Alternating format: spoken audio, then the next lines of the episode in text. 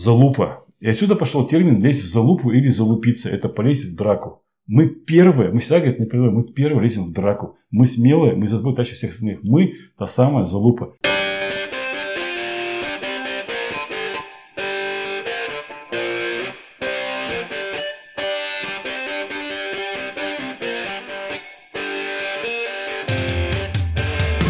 Приветствуем вас на подкасте «Порядок в деле». С вами Никита Улитин. И Александр Ливанов. И у нас в гостях президент Ассоциации выпускников президентской программы Сергей Николаевич Улитин и вице-президент, вице-президент. Ассоциации выпускников президентской программы Владислав Леонидович Попов. Здравствуйте. И сразу две ошибки. Какие? Ассоциация участников, а не выпускников президентской программы. Это если правильно. И второе, почетный вице-президент, это на самом деле существенно меняет статус Владислава Леонидовича. В общем, выпускников бывших не бывает, да? Да. Это выпуск у нас идет в продолжение цикла передач про бизнес-объединение. Ассоциация участников президентской программы. Ну, давайте тогда поговорим о том, как проявила себя ассоциация в текущий кризис. Уже появляются первые, наверное, ласточки текущего кризиса идет возвращение жизни в наши города. Потихоньку появляются данные стата о том, как вела себя экономика. Вначале, наверное, попробуем поговорить о том, как все было на старте и чем вы могли помочь и помогали предпринимателям, и что еще предстоит сделать. Вернемся в 27 число когда президент выступил по телевизору и объявил локдаун сначала на сколько там, на неделю, на две? Ну, как сегодня мы смотрели старую серию современного сериала, где было сказано «Второй год сижу на двухнедельном карантине». Да, примерно так. Ну, по факту уже, глядя из будущего, практически два месяца мы были в этом режиме. Что за это время произошло? С, первым, с какими первыми запросами вы столкнулись от участников и от бизнесменов? Отвечает. Друсть. Отвечает Сергей Николаевич. Самый главный запрос вот в этот переходный непонятный момент был запрос на информацию. И к тому моменту у нас уже были выстроены каналы оперативного общения. Это чат в Вайбере. Честно могу сказать, этот чат у нас два года, и мы голосовали, в какой социальной сети мы будем устраивать наше общение, потому что поскольку ассоциация уж так немножко в сторону, дальше немножко в сторону, да, чтобы было понятно. Ассоциация создана в 2000 году. Президентская программа существует с 1997 года. И понятно, что в 2000 году мы где-то в 2005 году делали опрос. Ну, процентов у 40 была своя личная электронная почта, и далеко не у всех был выход в интернет э, постоянный. И телефоны у некоторых были кнопочные. Поэтому мы несколько раз меняли формат э, общения со своими участниками. У нас был сайт, сейчас у нас даже своего сайта нет. Мы сейчас присутствуем в Фейсбуке в двух форматах и в Вайбере. В Фейсбуке у нас есть официальная страничка, где мы публикуем, что называется, паркет. Началось обучение, началось то-то. Наши выпускники там э, достигли таких-то результатов. Это паркет, это на публику. Тоже это решение, которое принималось на административном совете. Есть закрытые чаты в Фейсбуке, и вот недавно появился Вайбере, там несколько лет для, для ассоциации это недавно. А почему закрытые? Потому что помимо вот такой оперативной информации мы обсуждаем некое неформальное общение, потому что ассоциация в том числе предназначена для неформального общения. Это тоже было проголосовано, это принципиальная позиция. Так вот, по количеству обращений, которые начались в чате в Вайбере после кризиса, мы поняли, что самое главное, что нужно делать, это давать понятную оперативную информацию. Поскольку инструмент был и не надо было, как другим объединениям, его создавать заново, мы просто им воспользовались. Слава богу, экспертность членов ассоциации такова, что мы позволили себе публиковать постановление правительства в чате э, не впрямую переписывая их. В общем-то, надо понимать, что нормативка, она достаточно сложная для прочтения. Есть у нас такой уважаемый Колупаев Евгений Валентинович, который трансформирует вот эти вот не очень понятные постановления правительства в понятные тексты, которые легки для прочтения. И мы, кроме официальных документов, выкладывали именно вот эти уже адаптированные вещи. Комментарии комментарии, какие там выдержки, из которых понятно, как надо поступать. Первый запрос, который мы удовлетворили, это запрос на оперативную информацию, потому что, ну, честно говоря, был такой хаос, там, работать, не работать, кому можно, кому нельзя. Давайте с, как, с какими-то конкретными примерами, кто беспокоило людей. Давайте вспомним, с чего у нас начинался коронакризис. Когда э, люди вышли вынуждены простой, первое, что всех волновало, как и кто могут работать. Потому что в одночасье людям запретили работать. Не было никакой базы. Как раз в этот момент времени мы в этот чат выкладывали информацию, то, что касалось рост труда, то, что касалось взаимо э, взаимоотношений с налоговой инспекцией, проверок силовых ведомств, проверок Роспотребнадзора, как к ним готовиться, какие документы должны быть в организации, чтобы, не дай бог, не закрыли организацию, не дали штрафные санкции. Вот с этого начинался текущий кризис. Мы вот в этой группе для своих участников, а у нас, я не конечно, умолчал о том, что у нас сегодня тысячи человек, То есть на сегодня вот мы на своем профессиональном языке менеджерском выкладываем необходимую нормативную базу, как действовать в условиях коронавируса. Начали, как я сказал, с взаимоотношением, с Рострудом, с налоговой, как работать в условиях бизнеса. Потом пришли к постоянным комментариям вот этого нашего многострадального постановления, которое у нас выходило с новой редакции каждую неделю. Плюс попутно э, постоянно даем там консультации, как работать тем или иным сегментом бизнеса. Плюс в этой группе постоянно обсуждаем, как у нас э, идет развитие ситуации не только в нашем регионе, а у наших соседей. Специально листаю, оно такие вещи-то скоропортящиеся, поэтому вот э, листаю 21 мая запись у налоговиков, новая фича. Вводишь ИНН и получаешь полный список льгот, которые тебе положены. Честно говоря, я уже подзабыл, действительно, тогда это было круто. Заходишь на сайт а, ФНС и да. получаешь. Потом а, Следующая новость. Завтра в 14 часов вебинар с налоговой. Вот ссылка на вебинар. Помнишь, это самое. Да. Э, чем занимались? Владислав Леонидович организовывал встречи с банками банками, встречи с банками э, были, были по Zoom. И, и, например, вот эти инструменты, то, что вот э, вчера буквально состоялась встреча губернатора с предпринимателями, и когда мне нужно было к встрече подготовиться, Наталья Михайловна позвонила, говорит, приглашаем, тема текущее состояние в экономике, ну окей, надо померить температуру. Долго не думал, взял, выложил опрос в Ассоциацию участников клиентской программы в чат и задал вопросы. И сразу получил практические ответы. Деятельность предприятия восстановилась на доковидном уровне у 7% проголосовавших. Работаем, но показатели упали у 57% голосовавших. Работаем, но на грани закрытия 15%. Нас еще не открыли 16% и мы уже не откроемся 4, ну почти 5%. Причем я закинул это в два чата, и в ассоциации не так много представителей бьюти-индустрии и спорта там э, в силу того, что не все отрасли попадают на обучение. И поэтому, например, в нашем чате мы уже не откроемся 0%, и нас еще не открыли 8%. А в чате, где больше бьюти-индустрии и ищевки, и вот этих вот э, ребят, которые спортом занимаются, мы уже не откроемся там 6%, и 19% нас еще нет. 8 и 19, ну, существенная разница. Вот с такой точки мы находимся в Кировской области с точки зрения внутреннего мироощущения предпринимателей. Я сейчас просто переведу то, что сказал на понятный язык. Подобный стресс, подобный анализ у нас почему-то всех деловых объединений сделала только в данной ассоциации менеджеров. И стресс был очень показательным. Он действительно, вот на встрече с губернатором, каждая цифра была понятна. Общее количество не проголосовавших, а тех, кто увидел этот опрос, это тысяча человек. Не так, тысяча предпринимателей. Ну, это для Кирова вполне вполне немалая цифра. Причем э, буквально вот эта вот встреча с предпринимателями показала, что вот, знаете, прям не угадаешь. Понятно же, кто, у кого поперло, да, там фарм, фармацевтия поперла, ну понятно поперла, да, куда деваться, там все таблетки покупают. Эти ребята нормально. Тех, кто занимается там доставками, у них тоже как-то там это бизнесы на доставку тоже все зашевелилось. Вчера губернатор спрашивает Варанкина, говорит, а у вас как, наверное, совсем там у мебельщиков нехорошо. Говорит, ну если честно, кризис по нефтянке, плюс вот это, мы написали своим потребителям, что мы будем повышать цены и обеспечили себе квартал загрузки, мы практически ничего не потеряли. Вот очень не характерно, кто как подготовился. Эти акведы совершенно непонятные. А там для кого-то они есть, для кого-то нет. Для, для предприятия, например, которому впрямую запретили работать по поверке водосчетчиков, например, до 1 января следующего года сказать, что проверка не требуется. В пострадавшие э, акведы этот аквед не попал. Ну, прикольно, прикольно. Очень разная ситуация, но общая-то картина есть. 56% вроде и работает, но все как-то уже пошло не так. Я так понимаю, что ведь этот вал-то еще не дошел, еще не докатилось. Посмотрим, какая будет помощь от государства. Очень хорошо вот эти кредиты, двухпроцентные кредиты, это прямо здорово. Это Правда, мы подали полгода назад, о, пол, полмесяца назад, нам из четырех предприятий пока одобрили один. Но задавали этот вопрос э, как раз вот у Влада оперштабы, когда проходят, там хорошо, потому что еще банкиры присутствуют, банкиров спрашиваем, что происходит, что вы тормозите с одобрением кредитов. Веб говорит, у нас, говорит, был миллиард, нам дали, мы его уже распределили, и новые деньги мы не можем распределять до тех пор, пока нам лимиты новые не откроют. То сейчас лимиты открыли, похоже,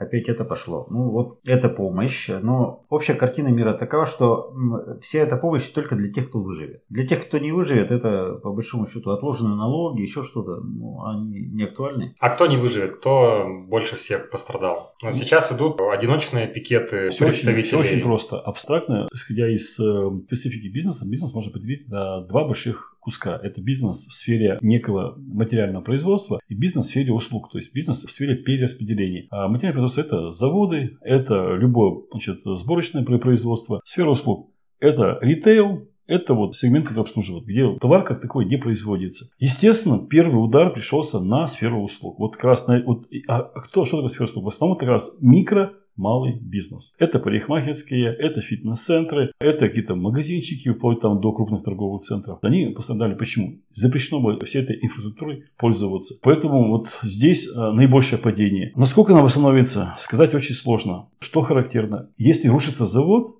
это очень серьезный удар для экономики. Почему? Что это основные фонды. Это специализация. Это люди, которые занимаются только данным бизнесом. Что такое сфера услуг? Сейчас у них кризис. Сейчас бизнес простаивает без денег. Но если ситуация как-то в экономике восстанавливается, появляются деньги, то это бизнес, который практически без дополнительных вложений может восстановиться. Потому что требуется достаточно низкий уровень квалификации. Мы это видели на примере общепита. Сколько у нас людей по городу Кирову занято в общепите? Шесть с половиной. Официальная цифра порядка 6 тысяч, а неофициальная цифра 10-12 тысяч. Потому что там очень много людей все-таки официально не трудоустроено. И это люди, как, как вы понимаете, в основном люди низкой квалификации. Это 450 предприятий. Вот понимаете, что вот, вот сколько людей занято? Кто-то из них сейчас, возможно, этот кризис не сможет пережить. Мы это вынуждены прогнозировать. Ну, уже несколько объявили о том, что не выживут. А, Понятно. И часть из тех, кто объявили, их э, кризис был связан не только с э, данным коронавирусом, в силу прочих причин. Это тоже нужно знать. Соответственно, мы понимаем, что на, на этом месте кто-то появится новый. Потому что здесь бизнес с минимальным порогом вхождения. Рынок, рынок сжимается, кто-то с рынка уходит. А можно выделить какую-то отрасль, с которой там все ушли? Нет, нельзя, потому что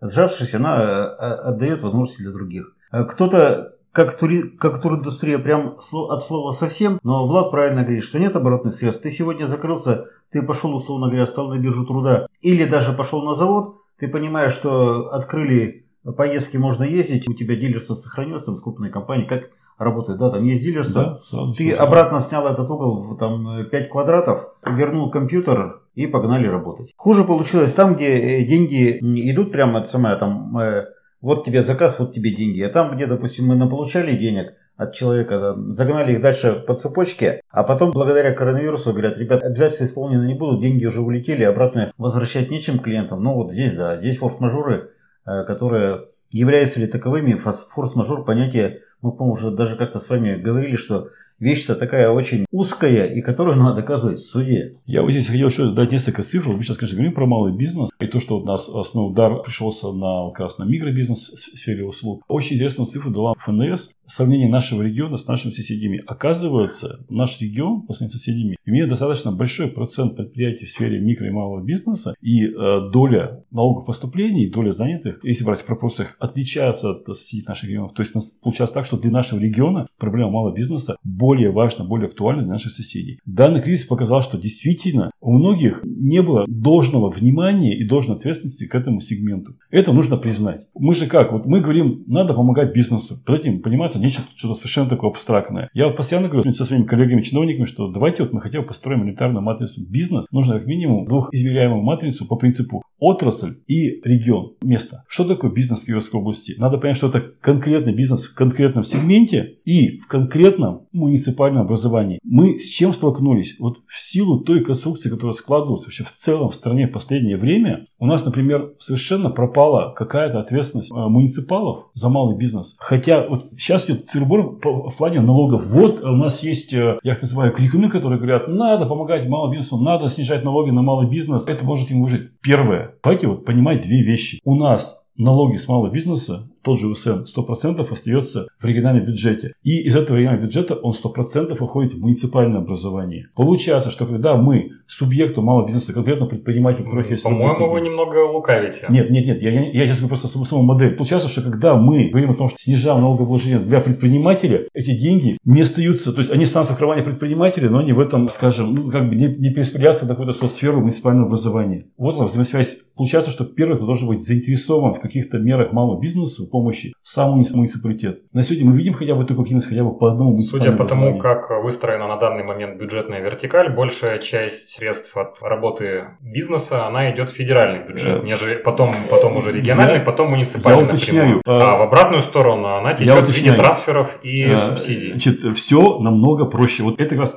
и функция деловых объединений. Все это разъяснять, чтобы у нас вот не было вот бизнес на сегодня накален до нельзя люди создавали за счет своих собственных средств какие-то э, схемы отношений, активы, снимали помещения, вкладывались, обучали людей, набирали людей. И вдруг в одночасье все это, грубо говоря, рухнуло. Это колоссально, действительно, это стресс, как у нас говорят некоторые общественники. Это, это, это правда. Но при этом малый бизнес у нас в основном сидит на таких формах, как ОСН, патентная система и ЕНВД. Все данные налоги 100% уходят. Э, УСН уходит в регбюджет, но потом он полностью, я специально разговаривал с Минфином, по нашей бюджетной росписи мы все деньги отдаем муниципалам. Патенты муниципалы, ЕНВД муниципалы. Получается, а где сегодня позиция муниципалов? Ее вообще нет. У нас возникает какая-то постоянная критика, вот, что вот там государство плохо, вы нам не помогаете. Так мы живем здесь, на этой территории. Получается, что мы должны оценивать ситуацию в комплексе. Я считаю, что у нас вообще в, Ки- в Киевской области уникальная ситуация. Первое, у нас действительно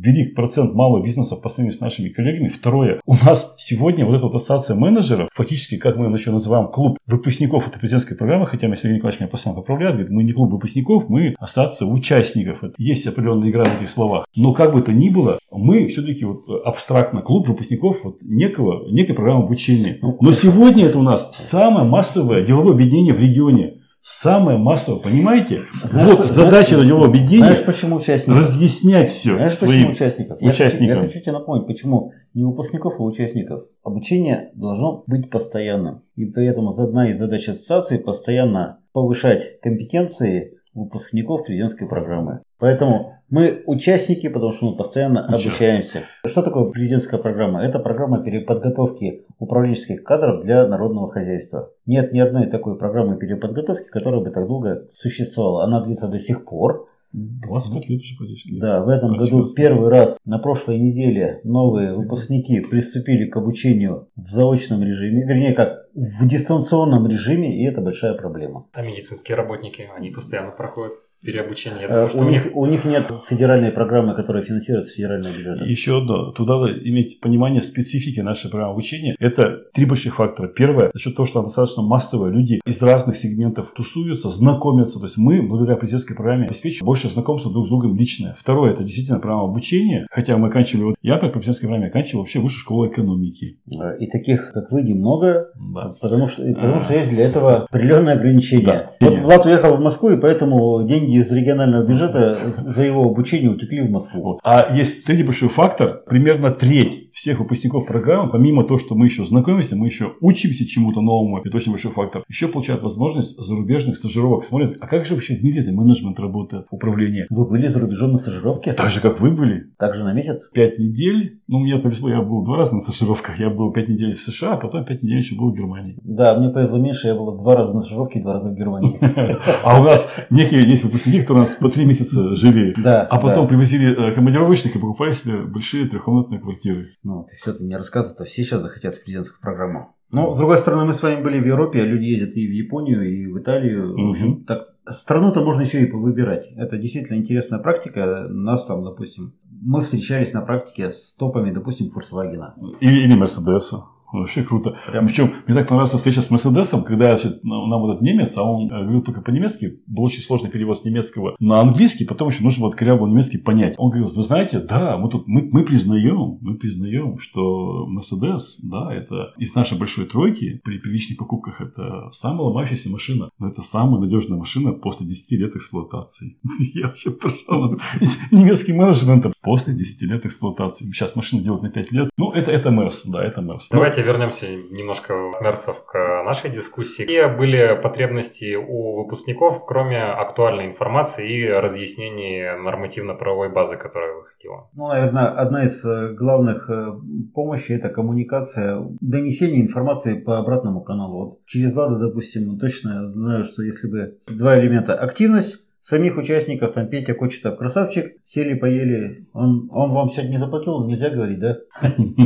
Петр был в выпуске. Петр был в да. Петр выпуске. свое уже оплатил. Вот, если, если бы Петя... э, Наши люди везде. Если бы Петя не активничал, то, конечно, этот вопрос двигался бы по пищевке, которую с завтрашнего дня откроют. Двигался бы точно дольше. Я здесь у Влада хлеб отнимать не буду, потому что он принимал в большей степени вот это вот вопросы про лоббирование. А, мне вообще безумно э, нравится. Я когда смотрел, как у нас работал топер-штаб, как у нас работает вот наше вот взаимодействие, вот эта организация встреч с губернаторами, я же смотрю, сколько, сколько еще у нас 500 выпускников президентской программы. С учетом того, что наша программа очень массовая, и мы все равно как бы люди одного круга, где-то, как мы говорим, люди одной крови, тот же Петр, Сергей вот активно очень. Везде выступают выпускники президентской программы. Нам проще, легче общаться. Получается, что у нас на сегодня, я уже об этом стал говорить, что у нас это самое массовое деловое объединение в регионе. Это раз. И второе. В силу нашего потенциала это самое активное деловое объединение, которое как раз и решает проблемы бизнеса. Кого? Ну... Вот, ребята, учитесь, как надо отвечать на простой вопрос, как, собственно, конкретно вы помогли пищевке.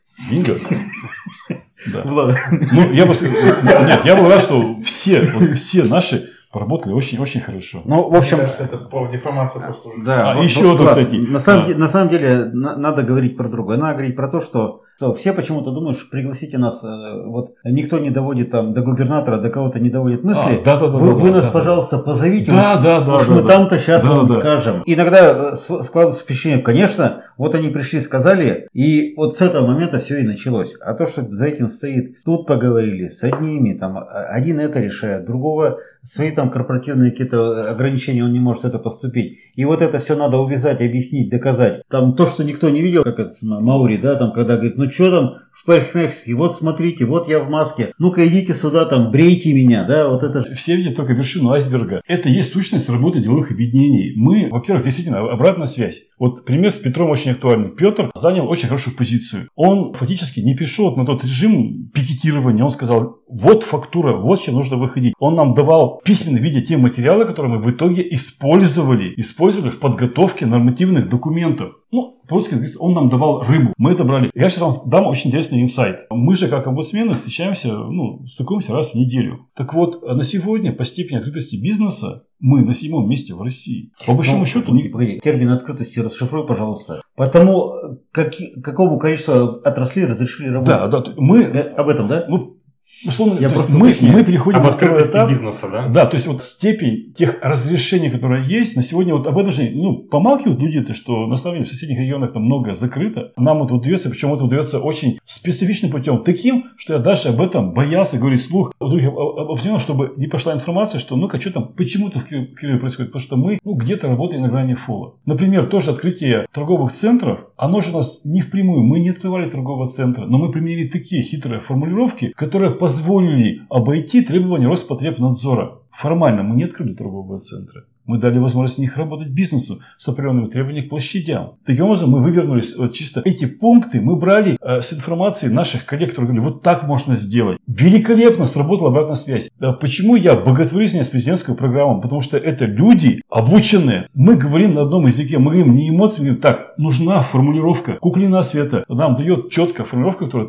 требуется по аргументации открытия торговых центров. Мы ее просто втыкаем в постановление даем. Здесь на конкретных примерах мы сработали. Женя Колупаев, он четко нам дает интерпретацию тех или иных законов. Я послал запросы в Роструд, он мне не давал ответа, потому что даже у них не было позиции. Мы сели там с тем же Женей, он говорит, вот можно вот так подойти? И давали информацию, как можно работать бизнесу. Мне звонят и говорят, ребята, вот, пожалуйста, Колупаева звоните, он вас поконсультирует, как вам можно документально оформить работу бизнеса. Это и есть. Мы же сегодня обсуждаем, в принципе, это не, не как мы выходим из коронавируса, а как конкретно деловое объединение помогло нашему бизнесу. Благодаря тому, что мы друг друга знаем и э, взаимодействуем, мы помогали друг другу, своим погоди, коллегам. Погоди, давай, давай, давай еще расскажем, приоткроем одну завесу. Когда стоял вопрос о том, а как могут энергетики помочь бизнесу. О, да? это вообще, это вообще что, что сделал уполномоченный по защите прав предпринимателей, руководитель ассоциации выпускников и министр? Они сели а, и говорят, ну так, да, да, это да, самое, да. Это, это очень здесь, важно. Здесь все выпускники президентской программы, поэтому давайте поговорим это самое. Без галстука. По делу, да, да. да. И по делу поговорим. По этим позициям можно так, по этим позициям можно так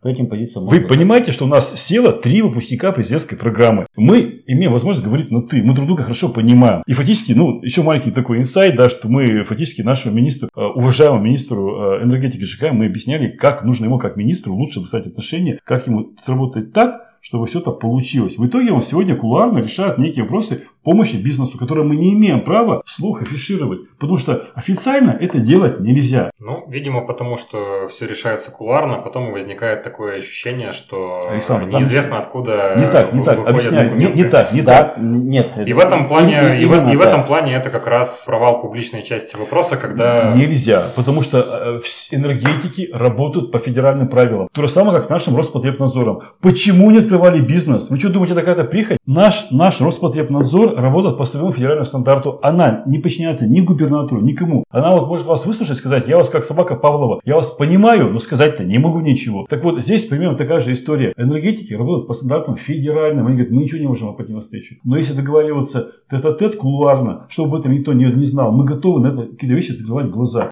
Э, Скажем, не обращаться в суд, давать возможность работы при наличии задолженности. Это только на уровне вот каких-то личных договоренностей. в общем, строгость нашего законодательства, как всегда, компенсируется ну, необоз- необязательностью его Александр, мы исполнения. сейчас говорим о том, что не, не, не, вот вот- мы говорим о том, что наша ассоциация сегодня, вот как деловое объединение, работает на защиту интересов Подожди, своих вот членов. Подожди, вот сейчас здесь очень важная вещь надо прояснить. Вот для Александра, для Никиты, ты был чиновником, Был заместитель губернатора, да? А в данный момент вы не чиновник. чиновник. Ну, э, у меня Нет, ну все-таки как самое бы э, уровень, да, то есть да. э, самое, заместитель губернатора. Я тоже где-то что-то там с, с чи- чиновничьим аппаратом. Мы можем сказать одно: у, у любого чиновника есть какой-то коридор, где он может принимать решения. причем и такой, и такой. Он может, конечно, двигаться внутри этого коридора, но для плохого чиновника в этом коридоре-то вот, вот он узкий. Для нормального чиновника горизонты пошире, он понимает, что вот здесь можно и такое решение принять, и такое. Но ни один из чиновников не возьмет себя за этот горизонт уйти. И нормальные себе это позволяют, А. а потом говорят на суде, что «А что, мне сказали придумать, я придумала». Если я сделал какое-то действие, которое не относится к моим полномочиям как омбудсмена,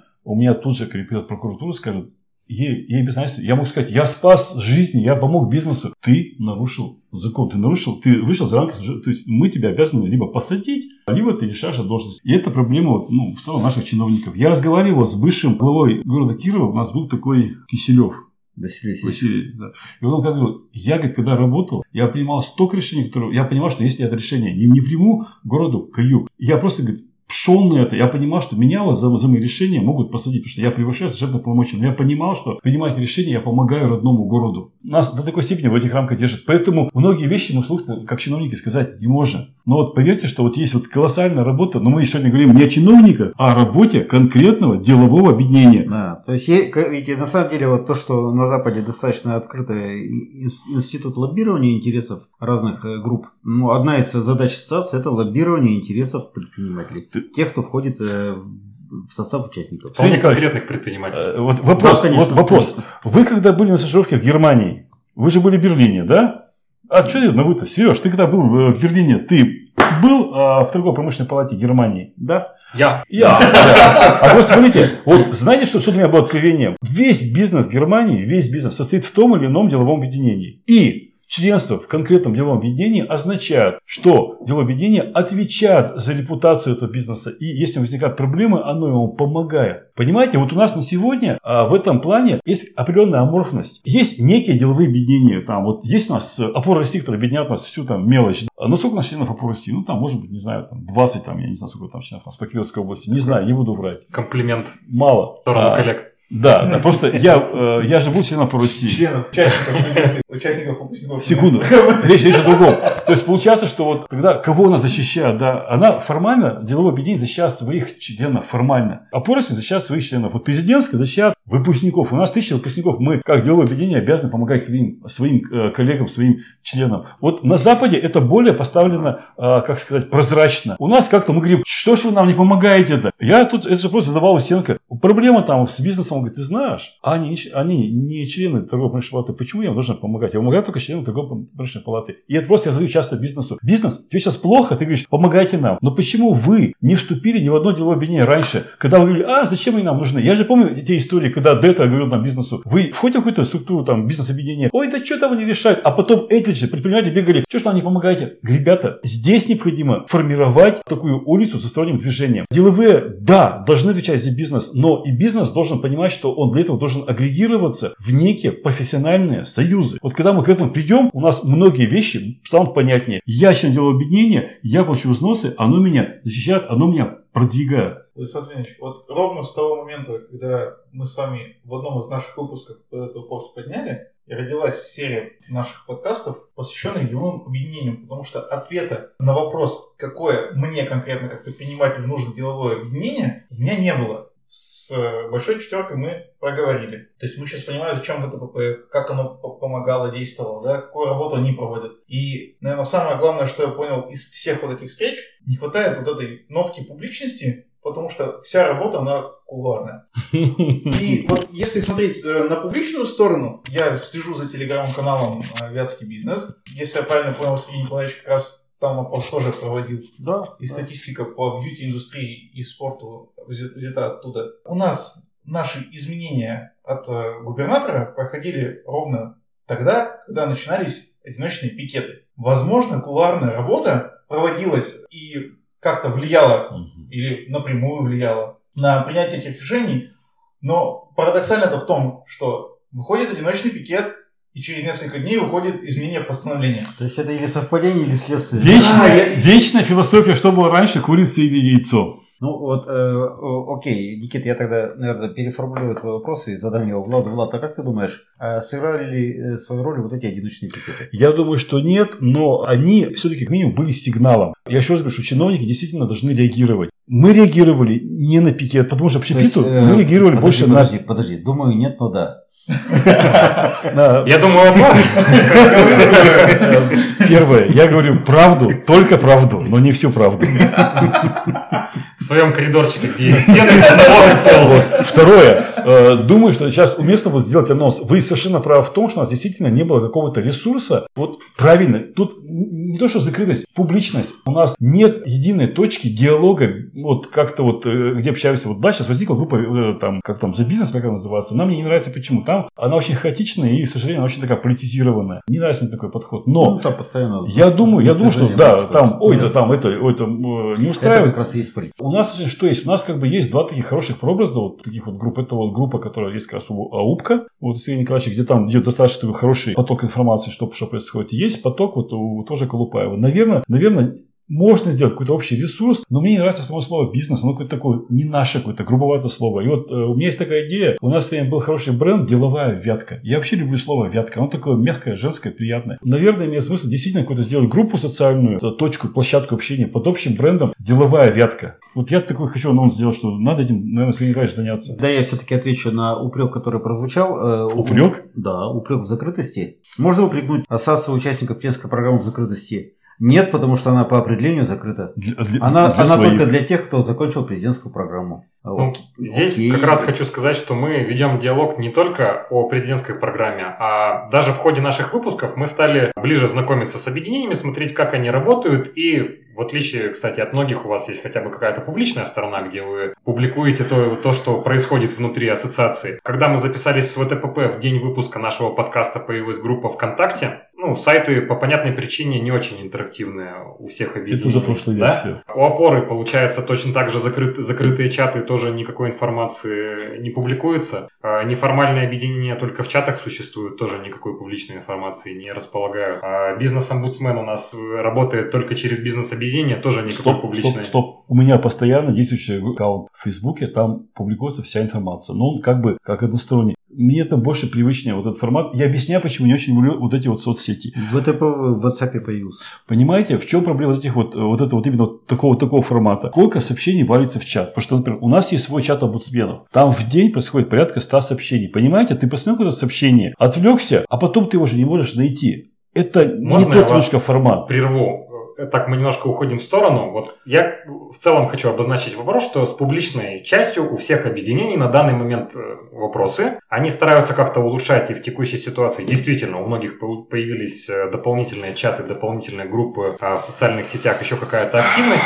Но вот вы говорите про деловую вятку, да, которая может э, публично вести диалог о том, как у нас происходит. Площадку можно сделать какую-то действительно. А чем она должна отличаться от того, что есть сейчас? Объясняю. А сколько вот сейчас у нас чатов, групп, сайтов, посвященных какому-то вот э, какому-то помощи бизнесу? Вы понимаете, вот у меня вот на лицевой стороне телефона э, стоят мессенджеры. WhatsApp, Telegram, Viber, вот мессенджер у, у Facebook, он, по-моему, так называется мессенджер. И в них всех у меня по несколько групп. Понимаете? Я смотрю, причем информация дублируется. И все, вот правильно, палата сделала там, я знаю, что палата есть чат, посвященный там торговым центрам. Прекрасно. Есть чат, очень хороший чат у Жени Колупаева, посвященный а, проблемам там налогов. Подожди, так там только его клиенты.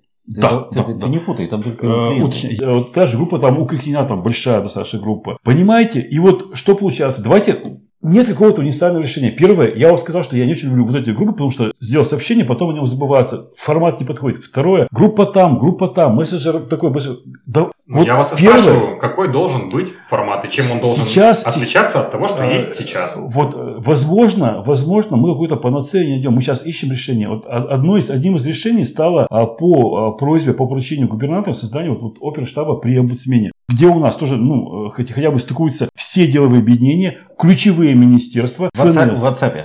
Это как следствие. Мы, как деловые объединения, стали стыковаться в какой-то точке. Влад, Это раз. Влад, вот, вот не хочешь ты ответить на вопросы, я тебе могу... Я пытаюсь Саша, найти я тебе решение, могу сказать, ответ, э, Саша. на самом Не надо деле- делать это прямо в эфире. Э, э, Нет, может, да, да. Мы, мы с Владом на эту тему спо- спорим уже недели две. Это жестко прям. Я всегда говорю, что есть два источника. Первое это болталки. Чаты, Э, да. Второе, это самое, там действительно э, кому-то надо высказаться, где-то что-то можно порешать. Правила задает модератор. У нас там в ассоциации достаточно строго. Никаких поздравлений там ни с какими профессиональными праздниками. У нас только все по делу. И второе, что тоже не менее важно, это э, там, где ты только даешь информацию. Ну вот в телеге это, допустим, канал и группа. Да? То есть в группе ты можешь что-то обсуждать, можешь создать опрос там, как ты... А там, где э, деловая информация, вот поэтому я Влада давно склоняю к тому, что канал у него должен, как у омбудсмена, появиться в телеге. Телегу, слава богу, разблокировали. Сейчас она общенародное достояние. Теперь можно, хотя, честно говоря,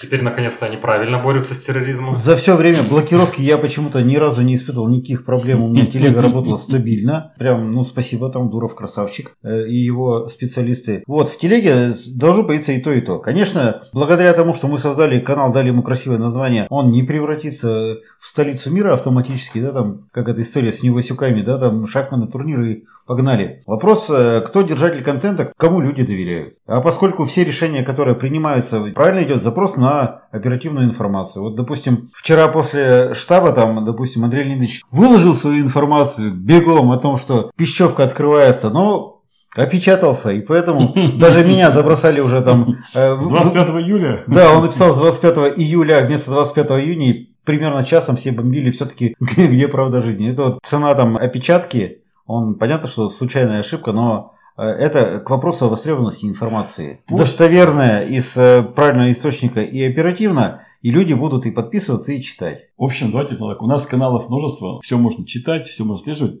Я согласен с Сережей, что надо все-таки действительно надо какой-то делать а, какой-то источник информации. Но я подчеркиваю, э, он должен быть э, открытым для деловых. И второе, с чем сейчас вот что показал текущий кризис? У нас были абстрактные претензии бизнеса к абстрактному ну, какой-то абстрактной власти. Вот, ну, что случилось, губернатор виноват. Потом мы как бы немножко конкретизировались, так условно говоря, Минэк виноват. Знаете, на что сейчас дошел? Очень слабо отработали, как я уже говорил, муниципалы. Где позиция муниципала? Второе, очень слабо отработали отраслевики. Очень слабо. Потому что у нас проблемы возникали в конкретных отраслях. Поэтому вот создавая данную точку общения, надо, чтобы на этой точке постоянно присутствовали и действительно, чтобы была возможность грамотно, без, э, без передергивания, без э, обвинений, сделать прямую точку высказывания, вот эти вот связи за- зашунтировать. Конкретный бизнес, чтобы решал, ну, например, там, с конкретным ответственным, например, там, с- с каким-то конкретным муниципалитетом, с конкретным министерством. Так что у всех есть свой КПД. Э, У палаты один КПД, э,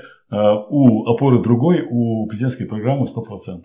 Да. У закрытого клуба. Конечно, он закрытый, такая вещь достаточно относительная, но просто он формируется на базе выпускников президентской программы. И штука-то ведь работающая как? Человек, там, я в том числе, на визитке в углу, кроме корпоративной символики, имеет э, символ президентской программы. Он простой и достаточно симпатичный. Встречается на переговорах совершенно в другом городе. Человек смотрит, о, я тоже президентскую заканчивал. И переговоры проходят легче. Или там коммуникации вот эти горизонтальные. Мы звоним, ребята, у вас как, а у нас вот так. Клево-клево. Слушаешь деловое обвинение, понимаешь, что или вступаешь во все, ну и потом просто играешь там. А ты в палате есть? Есть. Отлично, мы с тобой вместе в палате. да- давай я тебе так скажу. Ассоциация выпускников президентской программы является коллективным членом торгово-промышленной палаты, а опору России возглавляют исполнительный директор и руководитель опоры России Кировской. Это выпускники президентской программы. Вообще-то у нас со-председатели дела в России тоже выпускники президентской В программы. общем, вы как масоны уже везде Ну, на самом деле, од- одна из задач, как раз, которая стоит перед ассоциацией, это по- помощь в продвижении и в карьерном росте своих выпускников. У нас ведь есть такие примеры, когда люди уходят достаточно высоко из бизнеса во власть и наоборот, там, если приводить фамилии, первый замгубернатора Носков Эдуард Алексеевич ушел возглавлять, строить ракетный завод. Ракетный завод построил, все нормально, красавчик. Дмитрий Александрович Курдюмов Первый заместитель председателя правительства. а, он президентскую программу заканчивал, и тоже вот у него были эти итерации, когда он и крупнейшую нашу самое, достаточно достойную эту больницу возглавлял и ушел в министерство. И в чиновниках, и, ну, я понимаю, что медицина, ну, с другой стороны, все равно управление. Больница это, по большому счету, тоже предприятие. СМИ, банки. Да, ну, в общем, так вот, загибать, э, Не все-таки тысяча это человек, когда отучилась, э, ну, в общем-то, неплохо. Часть уехала в другие регионы, кто-то в Сколково уже работает. Кстати, э, как раз Борис я видел на прошлой неделе, он сказал, что Борис, пожалуйста, максимально интегрируй. А он как раз приехал в Киров, потому что у него там большая инженерная компания, где он работает. Он говорит, мы заказы размещаем в Кирове. Он приехал устраивать кооперацию вот нашего авиатского бизнеса туда, в Сколково. Но у вас понятен поток новых участников. Мгм. Они заканчивают программу, те, кто могут, они вступают в асо- в ассоциацию. Те, кто хочет. Ну, те, кто хочет. У вас в этом плане легче. Потому что все остальные бизнес-объединения, они должны, ну, прям подкупить, прям заинтересовать. Ну, что Ну, заинтересовать. Ты должен дать какие-то те плюшки, которые побудят тебя вступить либо в палату, либо в опору, Вообще, либо в деловую. Это изначально нужно понимать все, все, Вот, все деловые. Вот да. здесь по-другому скажу. Это да, это хорошо, но, например, у нашей ассоциации есть какой с точки зрения ак- активности минус. У нас нет ни одного освобожденного работника, то есть у нас аппарата не существует. Мы все э, исполняем в свободное время на общественных началах. ВТПП это целая структура, это помещение, это люди, это компьютеры, и там, ну, назовем это так, машина. Машина, которая должна проводить как минимум какую-то активность, зарабатывать деньги, иначе э, ну, в общем-то, лю- люди останутся неустроены, и это все, все развалится. Поэтому за счет этого, наверное, более эффективная активность, с одной стороны, с другой стороны, ну, им приходится... Вот мы занимаемся ровно в том объеме и, и- и тем, чем нам нравится, они вынуждены заниматься всем, что приносит деньги. С самоокупаемостью. Давайте подведем такой небольшой итог. Получается, что ваша ассоциация – это закрытая организация, в нее можно вступить только закончив программу переобучения. Да. Она действует в первую очередь в интересах э, своих членов. Это самая важная задача любого дела объединения. Обеспечивать выполнение, развитие своих членов. Это касается любого дела объединения. Для этого и вступают. И в этот кризис вы в основном были полезны тем, что разъясняли нормативную базу, давали актуальную информацию, выносили какую-то статистику, собранную внутри ассоциации. Ну, давали обратную связь для принятия решений во власти. У нас же все основные виды активности, которыми мы занимались, они по большому счету были на стопе, на карантине. Обучающая наша деятельность, которой мы занимались там в разных видах, это семинары, там в том числе у нас там неплохие отношения с японским центром, и вы присутствовали, когда в Кайзен приезжали ребята, которые Кстати, в Японии то, Тошибу поднимали. Организовал президентская программа, да? Да. А у нас э, есть э, немецкие семинары, раньше их было больше, сейчас меньше. Да, да. У нас есть такая уникальная форма, от которой мы никогда не отказываемся, это экскурсии на предприятия выпускников президентской О, программы. шикарные проекты были. Мы были. В свое время, кто там, Лихтенберг сказал, да, кто знает лишь химию, тот и химию знает недостаточно. Вот в этой модели мы продвигаем, в общем-то, интересно для всех. У нас пок- пока на стопе стоит э, топ-клуб, потому что, ну, опять же, это самое, из ограничений мы топ-клуб будем возвращать.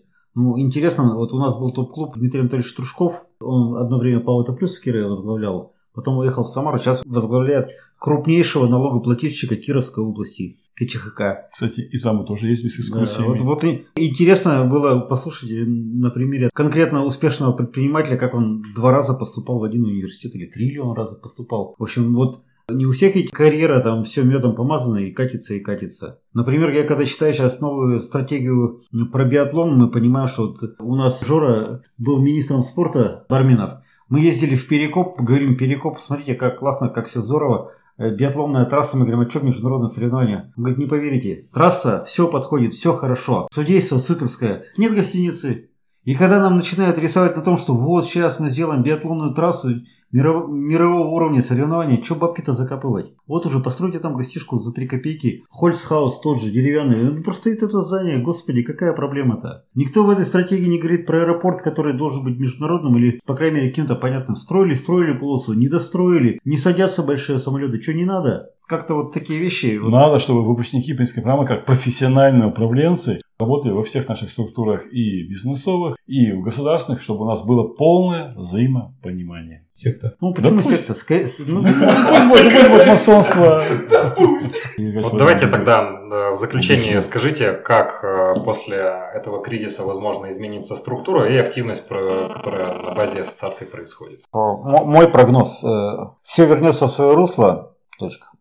Активность чата, она прямо пропорциональна неопределенности информационной среде. Сейчас все налаживается, уже такой активности нет. Мгм. И, и все вот эти вот бизнесовые чаты, ведь э, Пищевка, она так и сказала, что у у нас не было до тех пор, пока не приперло. Приперло, мы объединились. При первом случае, ну, надо понимать, что ли, ребят так-то на минуточку конкуренты все друг другу. Понятно, что вот эти активности, они как-то будут поддерживаться, но уже не так сильно. Все соскучились по общению, мы возобновим все свои проекты, в том числе там лазертаги и картинг. У нас э, вот этот формат неформального общения, он подразумевает в том числе мероприятия семейного типа. По картингу, если мы раньше там только рубились между собой, вот как, как померить время для президентской программы? Но я могу сказать так, что уже отучились дети выпускников президентской программы. У Сидельникова э, сын отучился, еще там есть ребята. У Лены Протопоповой, по-моему, дочка. Дочка отучилась. Вот чем можно мерить. Уже второе поколение пришло, мы вынуждены на это опираться. Там, коньки там все традиционно, не знаю, там это к вопросу о том, насколько у нас ребята пьющие, мы т- традиционно 3 там, января